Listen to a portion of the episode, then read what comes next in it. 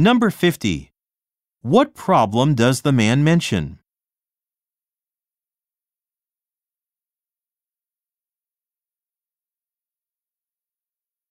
Number 51. What does the woman say the company should consider?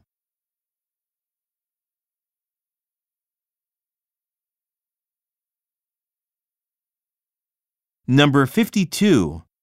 Why will the woman talk to the supervisor?